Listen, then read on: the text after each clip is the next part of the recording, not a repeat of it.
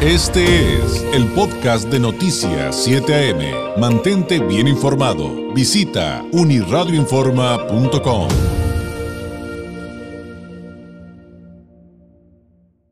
Ya días a horas de las elecciones intermedias en los Estados Unidos para hablar de este tema y lo que vendría para el martes 8 de noviembre. Ya está con nosotros a través de la vía telefónica el maestro Gonzalo Manrique Ábalos, consultor y maestro en políticas públicas, analista, experto en temas como democracia y participación ciudadana, catedrático en la Universidad eh, de mm, eh, la Universidad Autónoma de Baja California, específicamente en la Facultad de Derecho y Economía de la OABC y en la Escuela de Derecho y Gobierno de Pacífico Universidad. Gonzalo, ¿cómo estás? Muy buenos días. David, muy buenos días. Te saludo a ti y a todo tu auditorio. ¿Cómo están?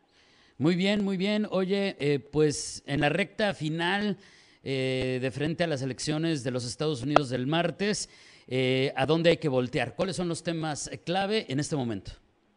Pues mira, la recta final, el próximo miércoles estaremos tú y yo platicando los resultados, que más o menos ya lo hemos venido adelantando aquí en tu programa y más o menos platicándolo con tu auditorio. Hay cinco, hay cinco elecciones clave que van a decidir quién va a controlar el Senado a partir de enero del año que entra, ¿no? Los estados que hemos estado platicando, que son Pensilvania, que es Arizona, eh, Georgia, eh, Nevada y ahí se me está pasando uno, pero Nevada, Georgia, Pensilvania y Arizona será.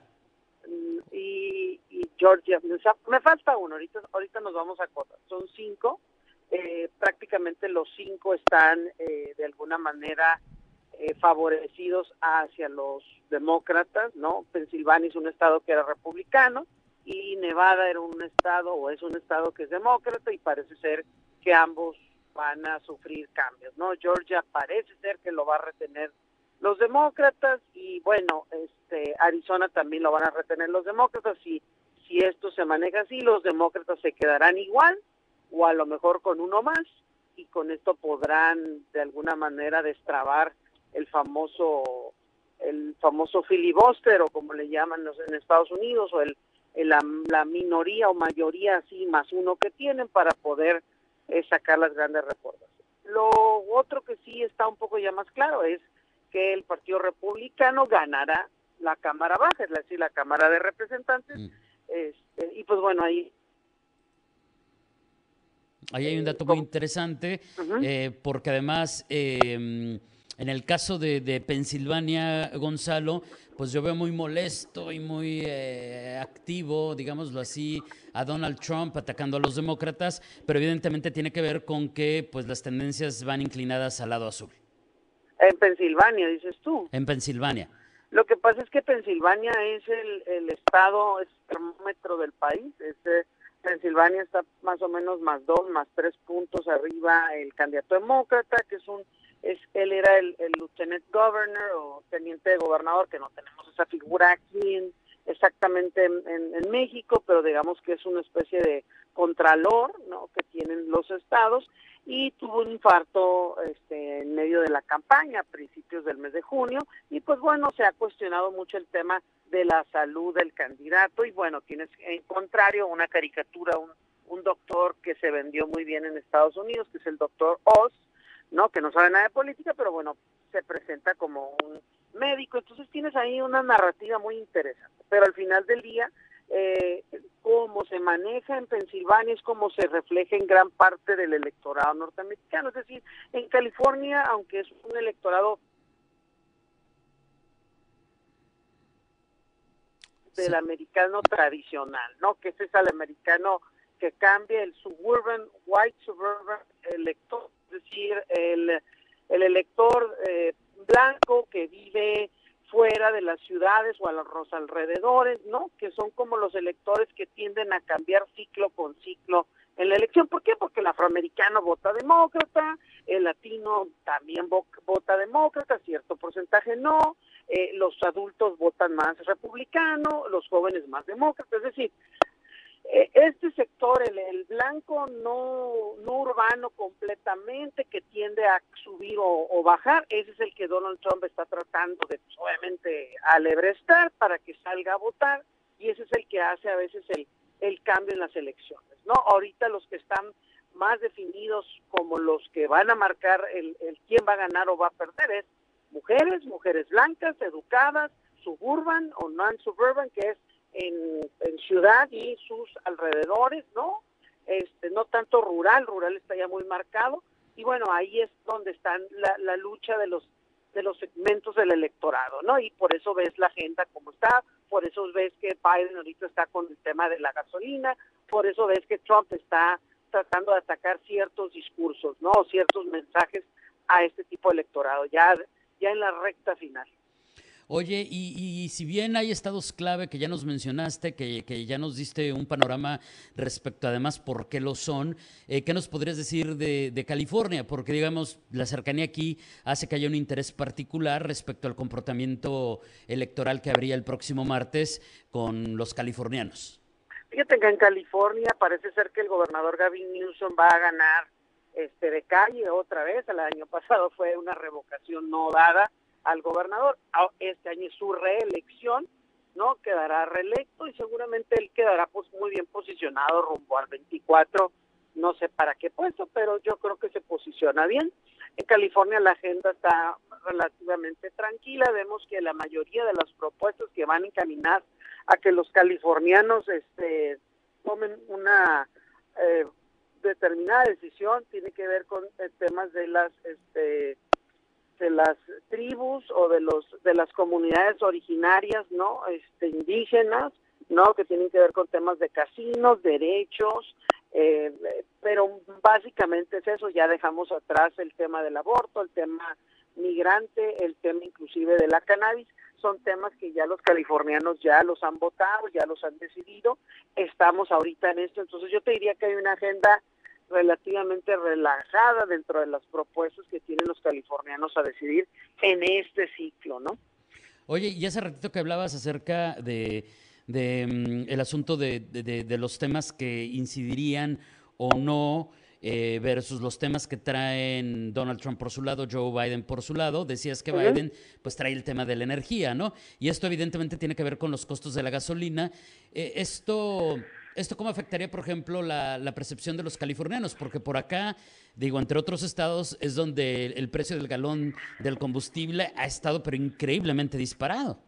Ha estado disparado, David, pero todos los días, desde hace más de dos semanas, ha estado bajando un centavo o dos la gasolina y está el precio más o menos en cinco dólares, casi queriendo rozar el 4.90, famoso 4.99. Entiendo que es una situación de que el presidente Biden con querer lanzar este impuesto que dice que va va a ponerle a los a los productores de, de, gasolina, petróleo, a todos los grandes corporativos, tiene que ver con que los demócratas son un partido que se identifican más con la lucha contra las grandes corporaciones y los republicanos son el partido que permite que estos grandes empresarios no paguen impuestos, ¿no? Esta es la narrativa eterna de las dos agendas republicana y demócrata, que ya después de esta elección lo platicaremos, están cambiando definitivamente, ¿no? Pero la idea es que Biden diga, yo defiendo a el, el, trabajador clase media, al middle class worker, que desgraciadamente se ha ido desdibujando de ambos partidos, no se siente representado ya en ningún partido, y por eso la crisis demócrata en, en particular, pero es mandar el mensaje de que quiero que el precio de la gasolina disminuye. Y, y, hay que decirlo, David, en todos los países más o menos ya se está controlando. Es un tema que va íntimamente ligado con la con el alza de los demás precios. Los productores de petróleo tienen que bajar sus costos. Ya ya está pasando la, la etapa endémica, pandémica, como le queramos llamar, y creo que su discurso de decir ya no le pueden pretextar, ya le tienen que bajar, creo que está en lo correcto y tiene que hacer este llamado, se llama call to action, así lo llaman quienes este, hacen los mensajes de los políticos, es un llamado a la acción, es un llamado a la unidad y unificar de alguna manera ahorita al electorado a que a que digan es correcto, vamos con él, es la ruta correcta, sí está bajando la gasolina, sí está peleando, ¿no? Es, es más o menos en, en aderezar este mensaje, ¿no? Muy bien. Oye, y bien decías al inicio de tu participación del día de hoy, el, el próximo miércoles ya estaremos hablando de los resultados, pero eh, en términos generales, ¿Cuánto tiempo tardan en darse a conocer los, resultados electorales en los Estados Unidos en una elección intermedia? Me refiero evidentemente a los oficiales, ¿no? Porque muchos nos vamos a enterar por las encuestas, por eh, todos los sondeos que realizan, los, los resultados que se iban saliendo oficialmente, pero ¿cuánto tiempo tardan en salir los oficiales? Mira, David, es que son el sistema electoral norteamericano es muy eficiente en este sentido. Eh, el conteo de las boletas es rápido porque la gente está empezando a votar desde, desde temprana hora. Ya hay muchísimos millones de norteamericanos que ya votaron por adelantado. Entonces, eh, los, las boletas a partir de las seis de la tarde se empiezan a, a sumar los, los que ya fueron contados en el día, que son los, por los votos por adelantado, y se empiezan a agregar. A las 10 de la noche del propio martes ya sabemos si el Senado es, lo va a controlar los demócratas o los republicanos. El tema aquí es que algunas gubernaturas que estaban muy sólidas para los demócratas probablemente las vayan a perder. Sí se ha visto en los últimos 15 días, 20 días, una erosión de la preferencia electoral en contra de los demócratas. No se sabe exactamente de qué tan grande vaya a ser el impacto, pero digamos que va a ser un ciclo atípico, David, donde aunque pierdan los demócratas espacios, eh, será mínimo. Eh, Obama, Obama estoy seguro que en su ciclo, en su primer ciclo en el 2010, perdió muchísimo más. Y pues digo, no quiero hablar mal de Biden, pero pues no, no lo vamos a comparar con el gran presidente que fue Barack Obama, ¿no? Entonces, es normal, en todas las, en todos los ciclos el, el partido en el poder pierde las elecciones intermedias. Aquí lo importante va a ser que platiquemos por cuánto y por qué y qué está viendo el electorado, porque lo que esté viendo el electorado en este momento lo que seguramente va a estar en la agenda del 2024, que se empieza más o menos en un año. Este, entonces, pues a, verlo, David, analizarlo y, y seguramente el miércoles tendremos mucho material para platicar y este y sí, pues esperemos que algunos resultados que son muy reñidos, como Georgia y Nevada, yo creo que van a ser los más reñidos, y Pensilvania, pues tengamos claridad ya en la mañana del miércoles que estamos platicando. Perfecto. Eh, pues entonces, eh, por lo pronto te agradezco enormemente, te deseo que tengas un excelente miércoles y nos escuchamos la próxima semana con los resultados de este proceso electoral. Gonzalo, gracias, muy buenos días. Gracias, David, y un excelente miércoles para todo tu auditorio. Nos vemos el próximo miércoles. Gracias. Es el maestro Gonzalo Manrique Ábalos, consultor, maestro en políticas públicas, experto en temas como democracia y participación ciudadana, catedrático de la Escuela de Derecho y Gobierno de Pacífico Universidad y en la Facultad de Derecho y Economía de la UABC. Es el maestro Gonzalo Manrique Ábalos. Este fue el podcast de Noticias 7am. Mantente bien informado. Visita unirradioinforma.com.